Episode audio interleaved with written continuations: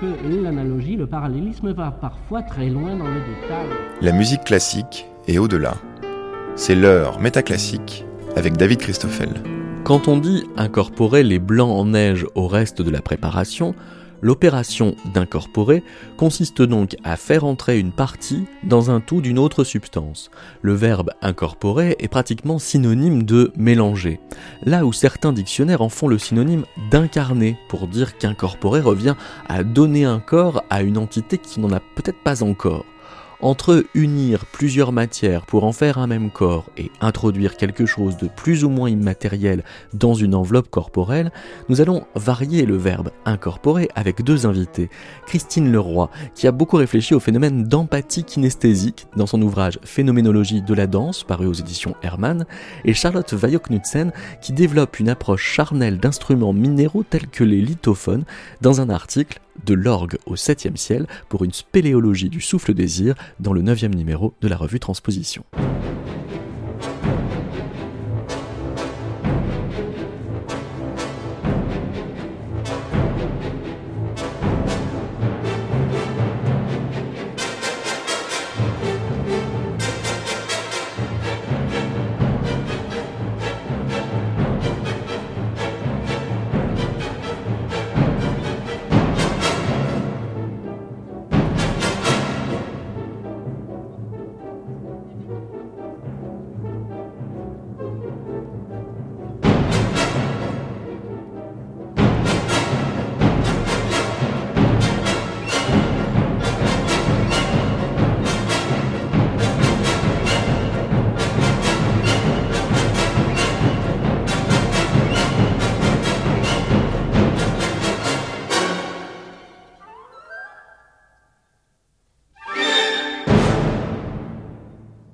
Bonjour Christine euh, Leroy.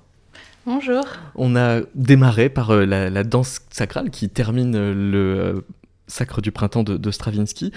vous dites que le choc exercé sur le public à la création en 1913, au-delà de la révolte, au-delà du scandale, est un choc d'ordre kinesthésique, peut-être autant que d'un choc esthétique.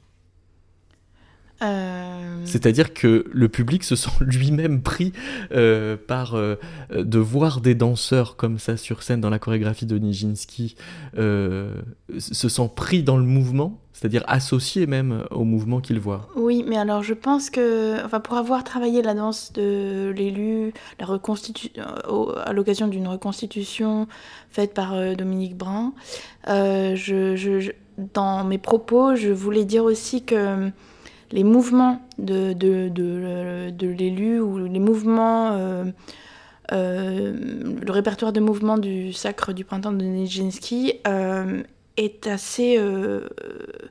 fait mal. Les, les, les, les, articulations sont vraiment dans des positions qui sont pas des positions naturelles, qui sont pas non plus des positions de danse classique, qui sont vraiment. les, membres sont tordus. Et ma conviction est que ça fait aussi un peu souffrir le spectateur de voir euh, ses genoux rentrant dedans avec euh, les, les, tibias écartés. Euh. Alors, ce qui est certain, si l'on en croit les témoignages des, des danseuses de Nijinsky. Oui, vous citez Marie Rambert qui disait Nijinsky nous liait pieds et mains en nous donnant une position de base très difficile. Voilà, et donc les danseurs avaient très mal, et ils disaient qu'ils avaient mal. Euh, et, et, à voir. Euh, alors, donc, j'ai essayé de. Enfin, j'ai appris grâce à Dominique Brun euh, un certain nombre de mouvements, et effectivement, c'est pas agréable du tout. C'est très désagréable même. C'est comme si on se tordait. Et je pense que les spectateurs ont été gênés aussi par ça. C'est-à-dire. Ce, que, ce que vous analysez dans votre livre La phénoménologie de la danse, c'est euh, que si les spectateurs aussi ont mal, euh, c'est pas par un processus tant d'identification, mais euh, plutôt d'empathie kinesthésique. C'est le concept que vous forgez. Oui, alors j'ai étudié l'historique du concept et j'en ai retenu d'après euh, enfin, en m'appuyant sur euh, Theodor Wichner et, euh, et, et Lips, j'en ai retenu qu'en fait, ce que j'appelle empathie kinesthésique, c'est pas une contagion. Il Hmm. n'y a pas quelque chose qui se transmet d'un corps à un corps. C'est pas un une- virus. Non, pas du tout. Il y a une reproduction. Euh, donc en fait, une reproduction du processus au terme duquel on ressent quelque chose. Et ça, c'est à la différence de ce que soutient Max Scheller à propos de l'empathie. Il n'y a pas quelque chose de magique qui se transmet d'un corps à un corps, il y a un processus qui se reproduit au sein du deuxième corps. Ce qui fait que parfois le deuxième corps, enfin ce que ressent le deuxième corps, ce que ressent le spectateur, n'est pas tout à fait ce que ressent l'autre personne qui effectue le mouvement. Dans la, la danse sacrale dont on vient d'entendre euh, la, la musique de, de Stravinsky, dans la chorégraphie de Nijinsky, elle correspond à un porté où euh, l'élu est porté collectivement. On le voit à la toute fin de la reconstitution qu'on a offerte euh, Dominique Brun. Dans la version Pina Bausch, euh, elle met euh, complètement euh, euh, en crise euh, un certain vécu de la condition féminine, vous dites, une construction euh, du, corps des femmes dans le regard d'homme qui s'autorise tout pouvoir sur elles, puisque elle transforme ce moment-là en scène de viol. Euh, oui.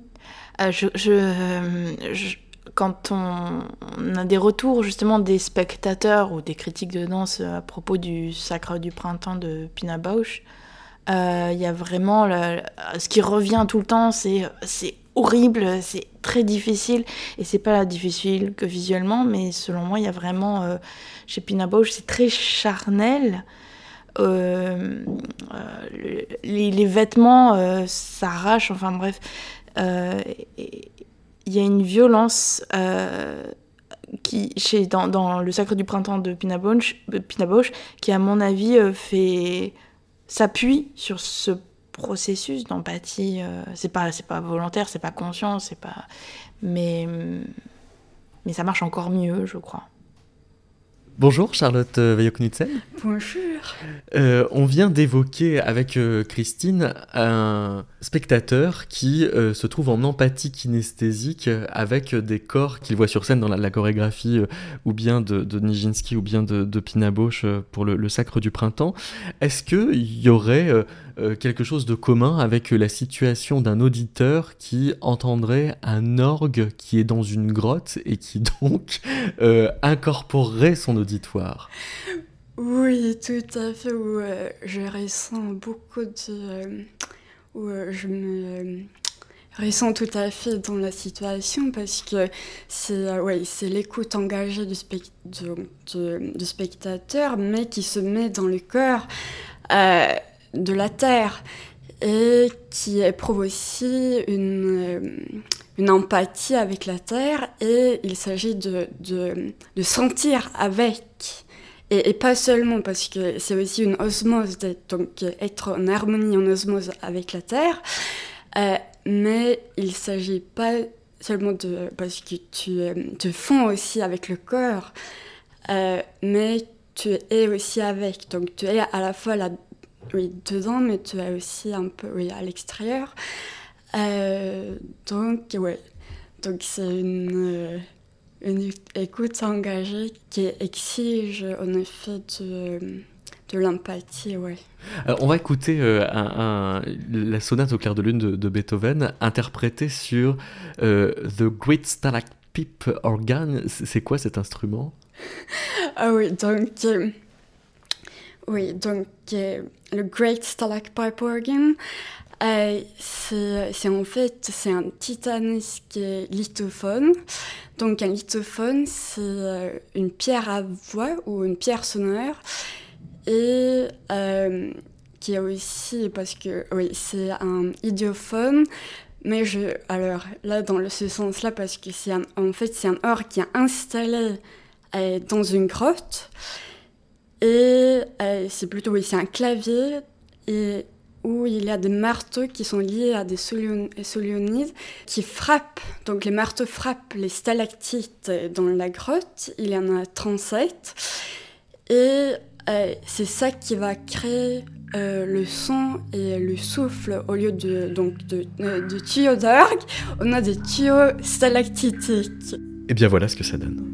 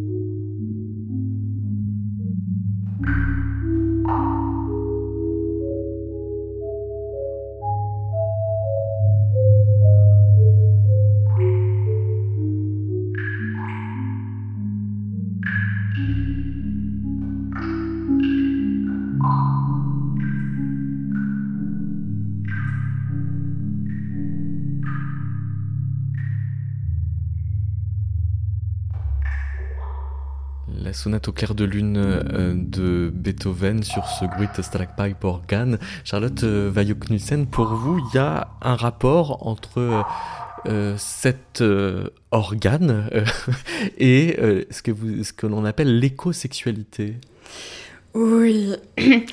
Alors, oui, d'abord, je crois qu'il faut, il faut préciser que, parce que c'est donc, donc cet instrument est joué par un organiste et donc il faut aussi se rendre compte qu'en fait l'organiste il fait corps avec l'instrument et, donc la grotte devient aussi euh, un organe, oui, l'instrument ou le clavier tout, euh, devient une sorte de prothèse instrumentale de euh, l'organe total qu'est la grotte avec les stalactites jouées. Et, et je trouve ça c'est extraordinaire et c'est extrêmement euh, sensuel parce que tu vois, euh, ouais, tu as, euh, il faut vraiment se mettre dans la peau de, de cette grotte et donc, oui, donc pour moi, oui, en effet, il y a un lien éco-sensuel ou aussi plus particulièrement éco-sexuel avec, avec cette euh, pénétration dans les profondeurs de la Terre et, aussi oui, l'écoute de ces profondeurs. Et, euh, ça veut dire euh, d'engager, enfin de s'engager érotiquement dans oui, ce lieu. Oui, c'est-à-dire que alors, alors le terme écosexuel, parce que pour moi c'est peut-être, moi je ne vais pas utiliser ça, je vais plutôt dire écosensuel, mais le terme d'écosexualité, ça a été élaboré euh, oui, en 2011 par deux chercheuses américaines, Annie Sprinkle et Beth Stevens. Euh, qui parlent d'une stratégie d'activisme environnemental, oui, c'est Oui, c'est ça. Et donc, c'était l'idée, c'était de, de, créer donc une, une, sorte de nouvelle identité sexuelle euh, qui s'engage dans l'activisme environnemental et euh, il s'agit de voir, donc, parce qu'on parle de, la terre-mère et de la fécondité de la terre-mère, euh, mais euh, il s'agit de plutôt voir donc, la terre métaphoriquement comme une terre-mère. il s'agit de voir la terre aussi comme une amante, et c'est cette idée-là, parce qu'ils avaient donc, donc élaboré un manifeste de l'éco-sexe en 2011, où ils disent que, euh, la Terre est notre amante et euh, nous traitons la Terre avec respect, bonté et tendresse. Nous faisons l'amour avec la Terre. Alors, l'amour avec la Terre, ça veut dire, euh, par exemple, qu'il faut, oui, nous massons la terre avec nos pieds, nous caressons les pierres, jouissons des cours d'eau, admirons souvent les courbes de la terre, nous faisons l'amour avec la terre à l'aide de tous nos sens, aussi qu'il faut, il faut entrer en communion avec la nature. Et il s'agit aussi de, voir, donc, parce que ce, ce, cette sorte de militatisme euh, environnemental euh, comporte aussi de la joie, et de la joie euh, en, entrant en contact avec la terre. Donc, euh, c'est une sorte de, de militatisme joyeux. Euh, que moi je trouve c'est très intéressant parce qu'il a beaucoup de rapports avec euh, l'écologie profonde et, qui est aussi une sorte d'écologie joyeuse de l'écologiste norvégien Arne qui avait élaboré dans les, au début des années 70 le concept oui, d'écologie profonde et où il se mettait donc euh, dans l'envoûtement de, la nature sauvage et il habitait dans une cabane euh, entre, dans les hauts plateaux entre Oslo et, et Bergen et où il, euh, dans le but de vivre en communion avec, avec la terre, il, était aussi un alpiniste très habile. Et donc, c'est cette approche charnelle aussi à la montagne. Et il était très inspiré par, euh, par euh, l'écologiste américain Aldo Leopold et euh, aussi le taoïsme, d'où oui, le terme penser comme une montagne. et donc, oui, donc c'est cette joie d'entrer dans la chair avec la terre qui m'intéresse profondément. oui. Christine euh, Leroy, dans, dans Phénoménologie de la danse, vous euh, retracez euh, l'histoire de la mauvaise réputation de la danse qui a été accusée d'être un art trop charnel pendant plusieurs siècles, en fait jusqu'à Lucien de, de, Samosate qui aurait été le premier à, à, la penser comme une maîtrise au contraire? Oui, en fait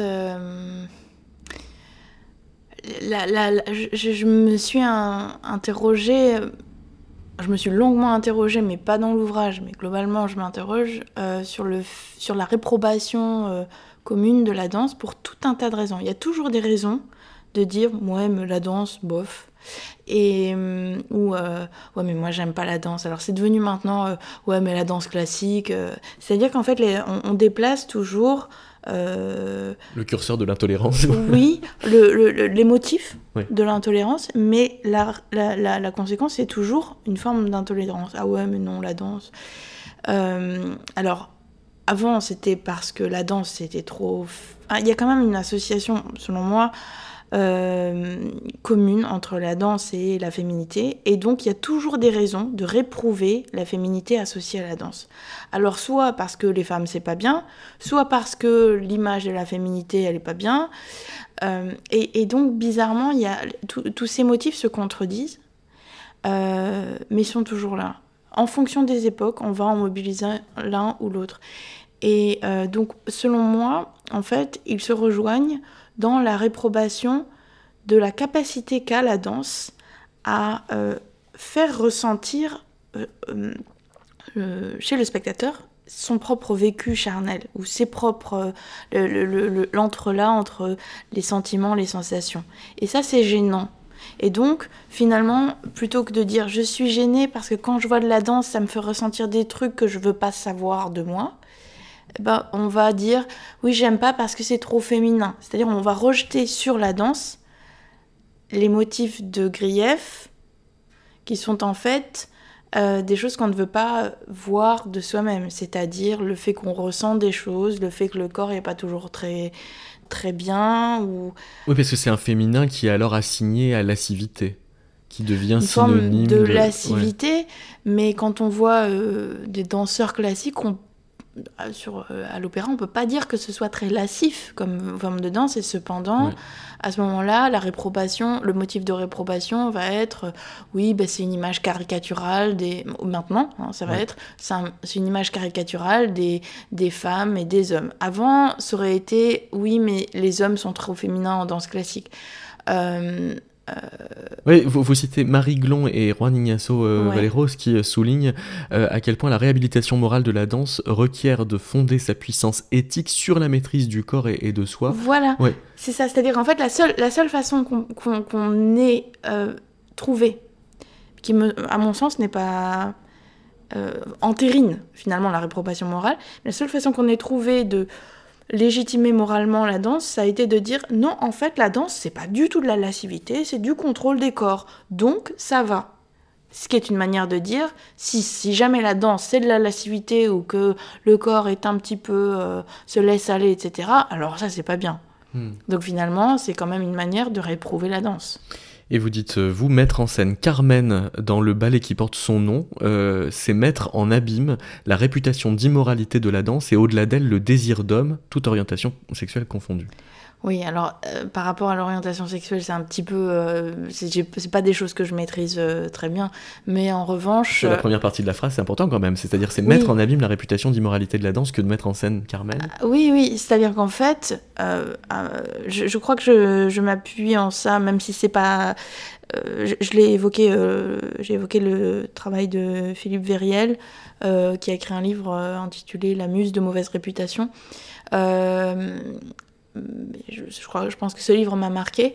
Euh, en fait, pourquoi est-ce que euh, la mise en scène d'un corps un peu lascif et un peu sensuel et donc un peu désirable, euh, si ce n'est pour soi, au moins pour les autres, parce que la réprobation à l'égard de la danse, elle peut venir de, de femmes qui n'ont pas de désir pour des femmes, mais qui voient que cette femme sensuelle peut susciter du désir de la part d'autres personnes. Euh, euh, donc, je voulais dire que ma conviction est que si cette lascivité dérange, c'est parce qu'elle génère quelque chose chez le spectateur. Et ce que j'évoque, c'est le désir, c'est-à-dire c'est parfois gênant de se sentir euh, attiré. et donc finalement dans Carmen, le, personnage mis en scène par Roland Petit euh, notamment, euh, et d'autres chorégraphes, c'est une femme qui danse et qui séduit, et donc on doit mettre à mort.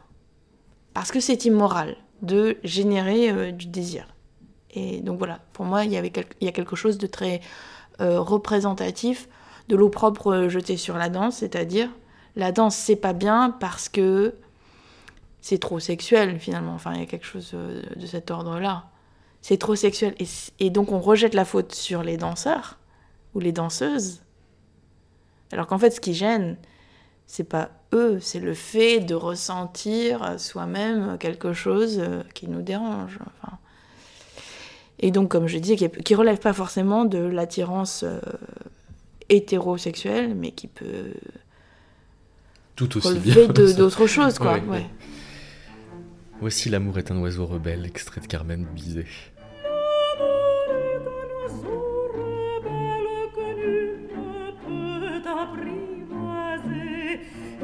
c'est.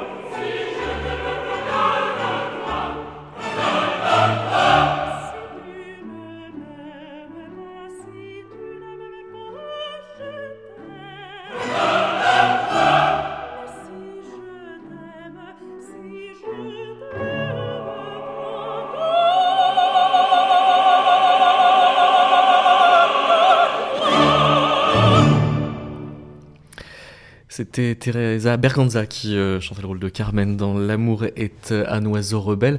Charlotte euh, Vaillot-Knudsen, on avait euh, consacré dans un précédent numéro de Métaclassique une émission à l'harmonica de verre avec Mélanie Traversier qui nous expliquait que les sons cristallins de cet instrument avaient quelque chose de quasiment céleste, donc extra-sexuel, sauf que en même temps venait faire vibrer les nerfs et finalement devenait dérangeant bout d'un moment, à la fin du XVIIIe siècle, au début du XIXe siècle. Et alors, vous réinvestissez, vous, euh, la question des sons cristallins à propos de, ces lithophones, euh, en convoquant les, les paléomusicologues qui euh, travaillent sur tous ces sons que l'on tire des pierres. Et ces sons cristallins, cette fois, vous les tirez vers un, un paysage sono-minéral qui, du point de vue de l'écosexualité dont on a parlé tout à l'heure, relève de possibles orgasmes respiratoires cosmiques. Ça donne oui. Alors, tout à fait. Alors, alors je trouve ça, c'est vraiment, c'est, euh, alors, les lithophones, donc, parce que ce sont des, ce sont littéralement, donc, ce sont des pierres de néolithique. Et, euh, qui ont gardé leur son intact euh, de la préhistoire. Et ce, ce, son fossile, euh, c'est extrêmement inventant et, et l'expérience de jouer sur un lithophone, c'est quelque chose euh, hors de commun et, transportant et qui nous permet de, oui, de nous transporter dans des milliers d'années le préhistoire. Donc euh, il y a donc un travail extrêmement important fait par Eric Contier, qui est paléomusicologue et ethnominéralogiste au Musée de l'Homme à Paris. Il avait donc euh, trouvé euh, donc des pierres qui étaient cachées dans les tiroirs, donc dans les réserves du Musée d'histoire naturelle. et jusque là, ça c'était donc vers 2004-2003. Et euh, ils, ils, ont, donc ces pierres ont été étiquetées comme euh, des, euh, des pylons sahariens ou alors, et aussi parce qu'il y a aussi des roches ou des pierres qui sont plus plates, et, celles-là ont été étiquetées comme des haches. Et après, ils ont été juste mises dans l'oubli. Donc Eric, il a pu donc euh, se questionner sur donc sur euh, l'acoustique et la qualité sonore de ces pierres-là. Euh, et avec l'hypothèse que si elles étaient polies, c'est précisément parce qu'elles avaient été oui, en fait, comme instrument. Oui, en fait. Donc, par l'homme préhistorique, Eric, il avait supposé que, en fait, ce sont pas, oui, ce sont des, des lithophones percutées et taillées par l'homme préhistorique. Et après, elles avaient été euh, donc euh, trouvées dans le, dans le désert, un peu comme euh, des météorites, un peu dans le, à 1500 km de leur endroit originaire. C'est en ce moment-là, il avait commencé donc à expérimenter sur, donc, sur l'acoustique de ces pierres. Et il s'est rendu compte en expérimentant que, parce qu'il faut, il faut les poser donc, euh, avec deux points d'appui, euh, et tu peux utiliser de, de la mousse, euh, je sais pas, oui, bah, oui de la mousse ou de cuir, ou de la mousse, oui, oui, comme des, oui, comme des. Et, et donc, et là, à ce moment-là, le son cristallin était extraordinaire. Et donc, il a donc euh, la pierre la plus majestueuse qui est. Euh, elle, est magnifique, j'ai joué là-dessus. Et euh, ça, il avait nommé le Stradivarius. Et, et ça, c'est le. Parce qu'il avait. Donc, en fait, ces, ces pierres sont très, très, très rarement mises au jour. Donc, elles sont cachées dans les réserves du Musée d'histoire naturelle. Alors la seule fois, et peut-être la dernière fois aussi, qu'on a pu jouer, donc il avait 23 de ces lithophones qui ont été joués par l'orchestre donc national, de France, enfin les percussionnistes. Oui, en 2014 et avec une partition qui avait été commandée pour l'occasion oui, à Philippe Fénelon. Oui, par Fénelon et sur aussi un texte d'Eric Contier. Et euh, ça, c'était. Ouais, donc, ça, c'est formidable. Mais c'était peut-être la dernière fois aussi, parce qu'après, il a aussi. C'est extrêmement. Même Eric, même s'il fait de la recherche là-dessus, il n'a pas le droit de le sortir à cause ouais, des questions éthiques. Et il avait donc. Euh, il a été euh, un peu accusé d'avoir abîmé ses instruments parce que mais mais en fait euh, ouais. Moi, j'ai donc la première fois que j'ai juste joué une fois parce qu'on avait beaucoup de chance. Euh, c'était un peu par hasard que, que le Stradivarius a été sorti. Et la première chose qui m'avait frappé, c'était le, donc, le son qui pouvait être celui d'une cloche euh, de bronze. Et c'était extrêmement puissant. Euh, et tu sentais juste tout ton corps euh, vibrer de ces sons euh, fossiles cristallins. et après, donc, j'avais travaillé donc sur The Great Starlight Pipe Organ. et là, donc, comme c'est dans le souterrain, ce son cristallin qui est presque divin, oui, qui a, une dimension divine presque, euh, angélique céleste, euh, elle, elle, se mêle, ou oui, les sons se mêlent avec toute la respiration et la liquidité de la grotte, et tout d'un coup, euh, tu, tu, es transporté dans, de, oui, dans des mondes et dans, des, dans, une, dans un organisme, mais aussi euh, les sons cristallins organiques.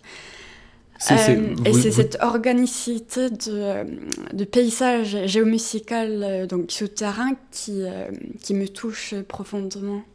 Vous avez écrit un article dans la revue Transposition qui s'intitule De l'orgue au 7e siècle pour une spéléologie du souffle désir. article dans lequel vous expliquez que Pline l'Ancien euh, voyait dans la magnétite euh, des, connotations euh, sexuelles qui étaient aussi connectées au mythe cosmologique d'une pierre féconde, donc de, vertus fécondantes et gynécologiques, vous dites, au sein du minéral. Oui, alors, oui, donc sur les rapports entre le minéral et le, oui, le sexe, il y a énormément de choses oui, savourantes à, à, creuser.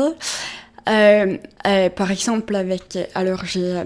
J'ai quelque chose là que je voulais vous montrer. Donc, c'est une, une cornaline euh, qui, si elle est exposée à une lumière très chaude, elle devient totalement transparente et comme elle est d'une couleur euh, euh, rougeâtre, euh, un peu orangeâtre aussi, il y, a, aussi un motif un peu d'un utérus taillé dans la pierre. Et quand, donc, quand elle est exposée à la lumière, on voit presque comme des veines qui battent et aussi des cellules de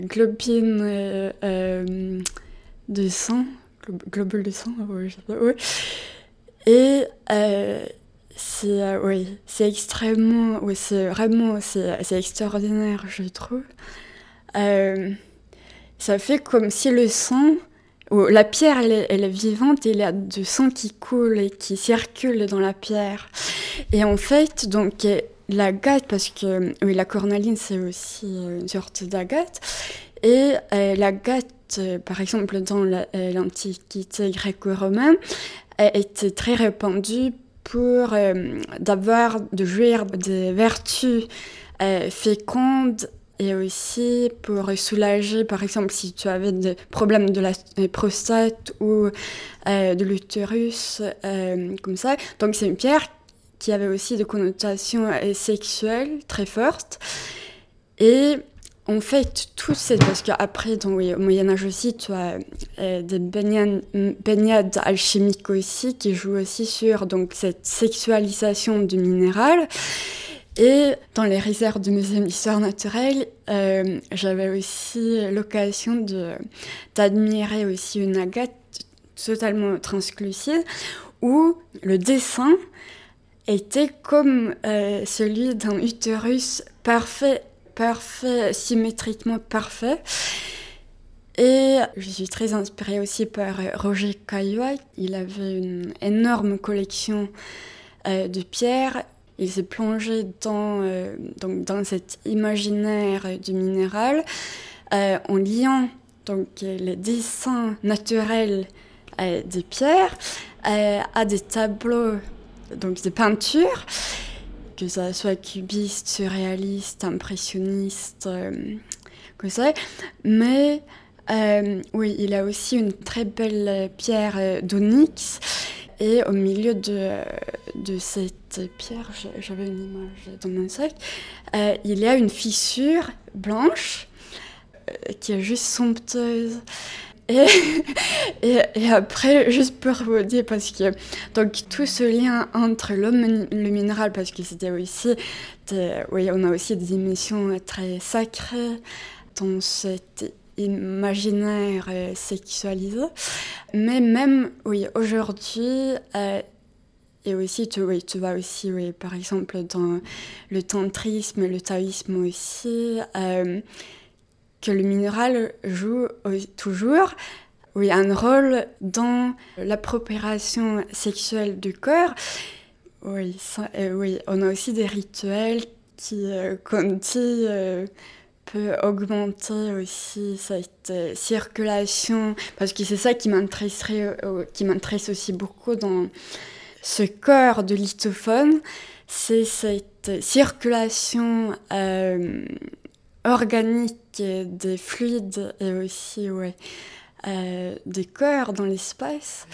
On, va écouter euh, la musique d'Andrea euh, Granidio qui compose à partir de ce qu'il appelle des spéléothèmes. Donc il déduit des, mélodies du, minéral, c'est oui, ça? Oui, en fait, donc les spéléothèmes, c'est juste, c'est un nom qui rassemble toutes les concrétions de calcaire dans des grottes. Donc par exemple des stalactites ou des stalagmites et aussi autres formation. Et là, on a euh, une musique qu'il a intitulée Stonature.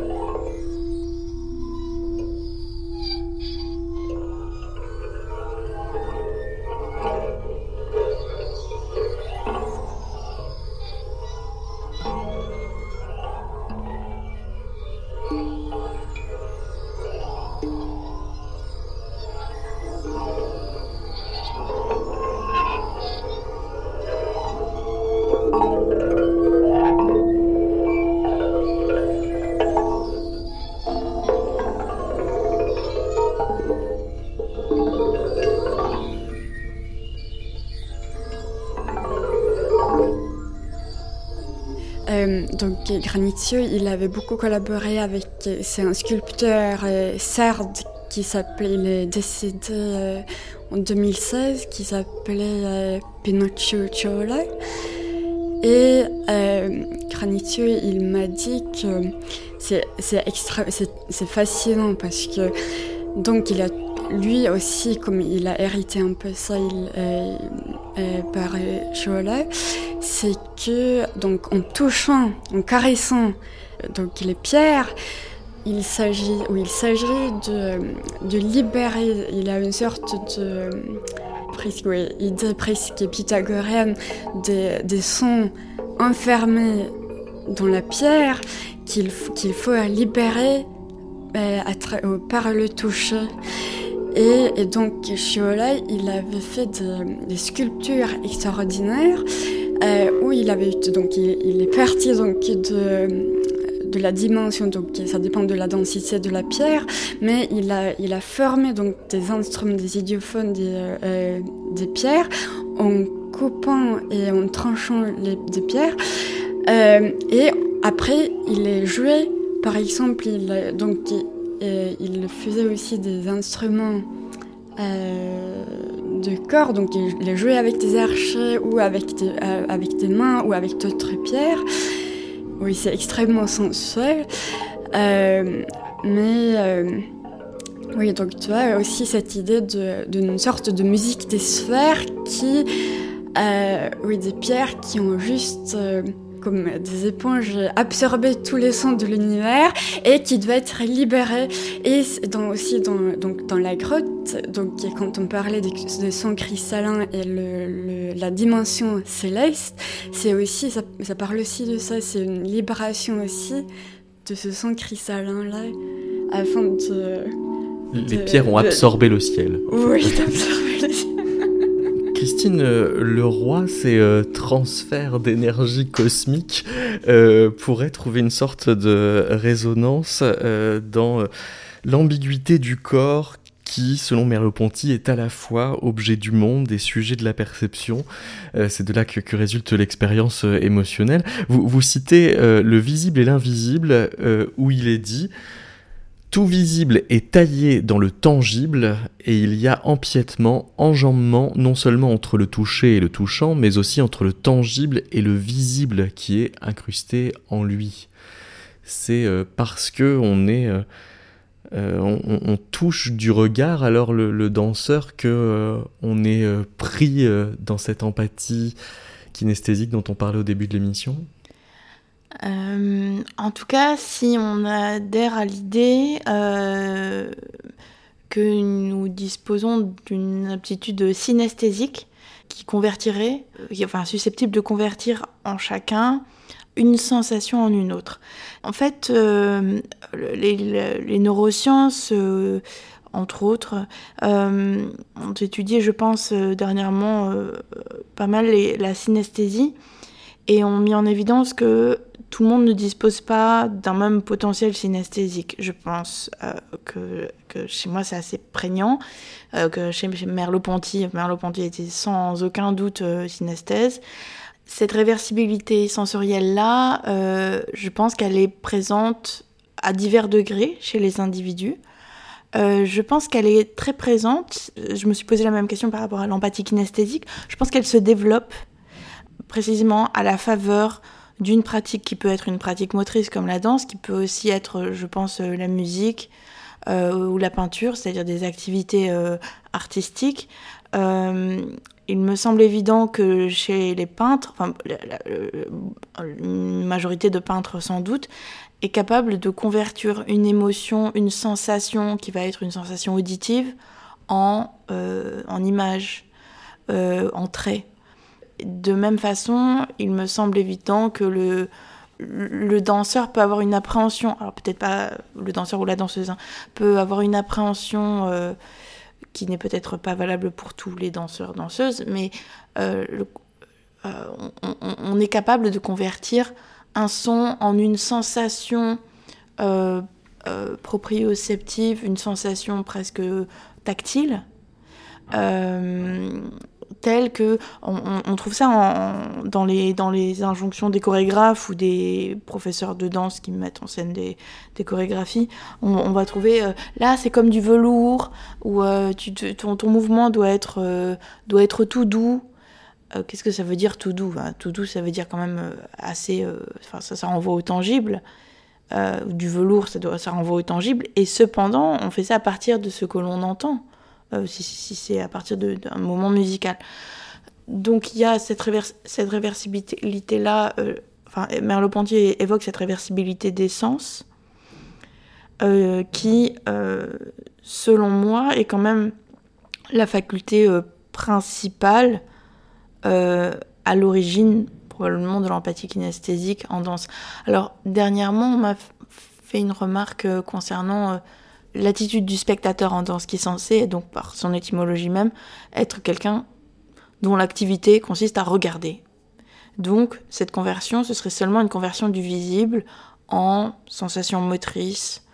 Euh, euh, je pense que il faut pas éliminer, enfin il faut pas, oui, euh, éliminer le fait que dans la plupart des chorégraphies d'ailleurs qu'elle soit euh, mise en scène dans des situations euh, classiques, euh, frontales, ou dans des espaces publics, par exemple, la plupart des chorégraphies sont accompagnées de sons. Ça peut même être juste des paroles, mais il y a du son. Donc cette conversion, elle n'est pas simplement une conversion seulement visuelle. Je pense que les émotions ou ce que ressent le spectateur dépend aussi de ce qu'il entend. On va écouter euh, un extrait d'une conférence d'Anna euh, Teresa de Kersmacher euh, au Collège de France que vous citez. C'est une conférence qu'elle a donnée le 10 avril 2019. Retour à Bach. Voilà, on m'a dit que c'est une expression qui a eu son heure de gloire dans les milieux musicaux. Retour à Bach, cela signifiait retour au texte, à la clarté et à un certain dédain pour le style déclamateur déclamatoire. Et je pense que je voulais alors me replonger dans Bach, que j'avais déjà abordé auparavant, pour une raison un peu similaire. Pour faire retour sur les fondamentaux. Peut-être pour me débarrasser de quelques automatismes de danseuse professionnelle. Et j'ai alors interrogé le corps ordinaire, j'ai posé des questions simples, comme How is movement generated in the body? Comment mouvement est généré dans le corps? Um, is there a center in the body? body? Est-ce qu'il y a un centre dans le corps ou plusieurs centres? Yeah? Um, what's the difference between upper body and lower body? Quelle est la différence entre le haut du corps et le bas du corps? Est-ce qu'il y a, est-ce qu'il y a, à part le battement de cœur, la respiration, inspiration, expiration, est-ce qu'il y a des autres rythmes dans le corps? Is there something like basic movement? Est-ce qu'il y a quelque chose comme un, un mouvement de base? On a l'impression d'entendre Anna Teresa de Kersmaker que l'écoute de la musique par une chorégraphe euh, euh, induit euh, un corps qui se remet dans l'espace. Alors oui, chez Anna Teresa de Kersmaker, l'écoute de, enfin, la, musique est, occupe une part très importante. Elle est motrice, oui, littéralement. Oui, oui, oui.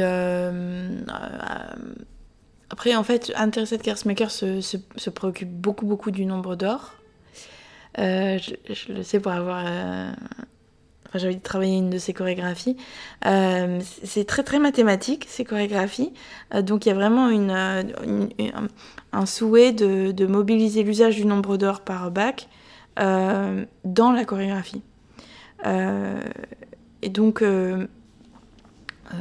son écoute de la musique n'est pas une écoute seulement intuitive, mais c'est bien une écoute très réfléchie, elle veut comprendre la musique et elle veut arriver à euh, traduire l'algorithme euh, musical en euh, mouvement, ce qui nécessite donc de beaucoup compter quand on danse avec elle. Mais c'est aussi. Je trouve que c'est extrêmement intéressant parce que, parce que précisément ça, ça invalide totalement l'idée que la danse euh, ou la chorégraphie, c'est simple. il suffit de lever les bras et puis c'est bon. Avec Teresa de Kersmaker, ça marche pas du tout comme ça. On va donc euh, terminer euh, l'émission avec euh, un concerto brandebourgeois de, de, Bach qui a été une œuvre très importante pour elle. Mais avant, un commentaire sur un, mot sur lequel vous arrêtez abondamment dans votre ouvrage Phénoménologie de la danse, qui est le mot care. vous en avez un traitement qui est justement, on peut dire, chorégraphique, c'est-à-dire en citant Maurice Hamilton par exemple, qui s'occupe d'éthique du care, il, il regrette l'oubli du corps vécu dans les enquêtes philosophiques sur notre processus de, connaissance. C'est à cet endroit-là qui va mettre l'importance du care. Oui, euh, j'ai, euh, en fait, j'ai lu les travaux de Maurice Hamilton après mon travail. Et, euh, Et ça a tout changé. mais non, ça m'a pas tout changé. Je me suis dit, ah, quelqu'un avait dit ça il y a 20 ans. ça m'a plutôt un peu troublée. Et en même temps, ce qu'il a dit et la façon dont il le dit est formidable. bon, c'est quelqu'un qui est qui est, bref, c'était un, très grand penseur des États-Unis. Et qui, en fait, son travail a été très intéressant parce que les, les care ethics euh, enfin, relèvent du domaine de la philosophie analytique plutôt. Euh, on est, en tout cas en France, euh, c'est très associé au nom de Sandra Logier bon, et de Fabienne Brugère. et Sandra Logier, c'est une philosophe analytique.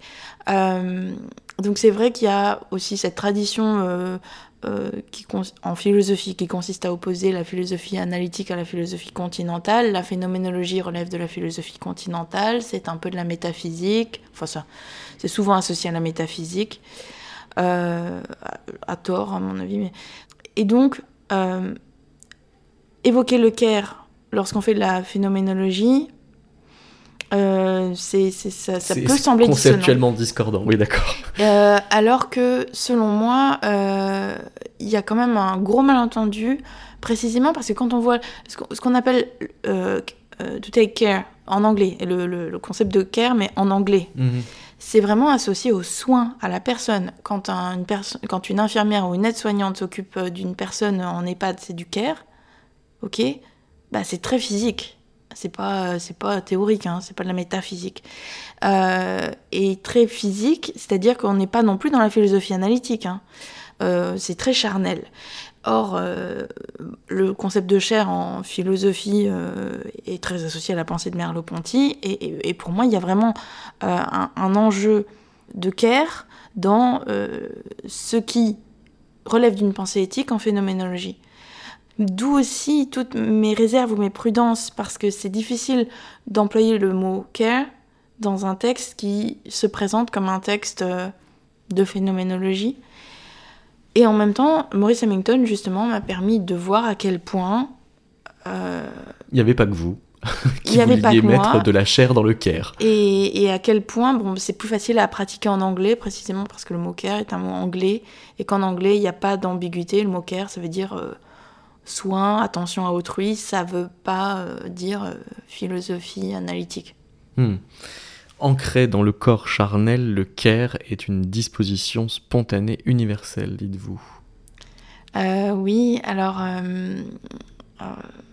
c'est une conviction, peut-être que ça fait partie de mes convictions un peu humanistes, mais je, pense que je, pense pour travailler aussi auprès d'enfants, euh, je, pense qu'en fait on a des dispositions aux soucis d'autrui qui sont euh, dans nos sociétés, dans la société occidentale, dans les sociétés occidentales, qui sont entravées par des injonctions sociales à la droiture, euh, et en ça, je rejoins beaucoup euh, la pensée des éthiques du Caire euh, françaises, hein.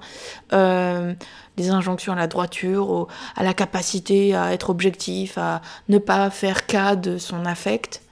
Or, quand on enfin, quand on est petit, on peut être très très méchant, mais on peut aussi, on n'a pas cette capacité de discernement qui consiste à faire fi de ce que l'on ressent pour être simplement dans le rationnel. Et, donc c'est présenté comme une qualité d'être dans nos sociétés, euh, c'est présenté comme une qualité de ne pas faire attention à ce que l'on ressent. Si bien que euh, et, ce n'est autour, enfin ce, n'est, euh, c'est pas encouragé, mais ce n'est toléré que chez les, les, filles ou les petites filles, voilà. Chez les garçons, c'est, c'est, très, c'est très, pour, moi, ça fait l'objet d'une réprobation sociale telle que que beaucoup de personnes, chez les petits garçons et maintenant j'ai, donc chez les filles aussi, c'est réprouvé. Euh, et donc pour moi c'est une disposition universelle, mais qui peut être euh, tellement dissu euh, qui peut faire l'objet d'une dissuasion telle que chez beaucoup de personnes ça, ça ampute la personne d'une partie d'elle-même. Pas seulement de, sa capacité à se lier aux autres, mais aussi d'une partie d'elle-même qui fait qu'on peut, finalement ne pas être bien dans sa vie parce que finalement on s'est amputé de cette aptitude naturelle au care des autres, qui est aussi une aptitude au care de soi-même. Merci beaucoup, Christine Leroy. On peut lire vos développements donc phénoménologie de la danse à Paris aux éditions Hermann. Et merci beaucoup, Charlotte Weyer-Knudsen. On peut vous lire dans le dernier numéro de la revue Transposition. Voici la version du Musica Antica Köln du euh, premier mouvement du deuxième concerto bande bourgeois de Bach.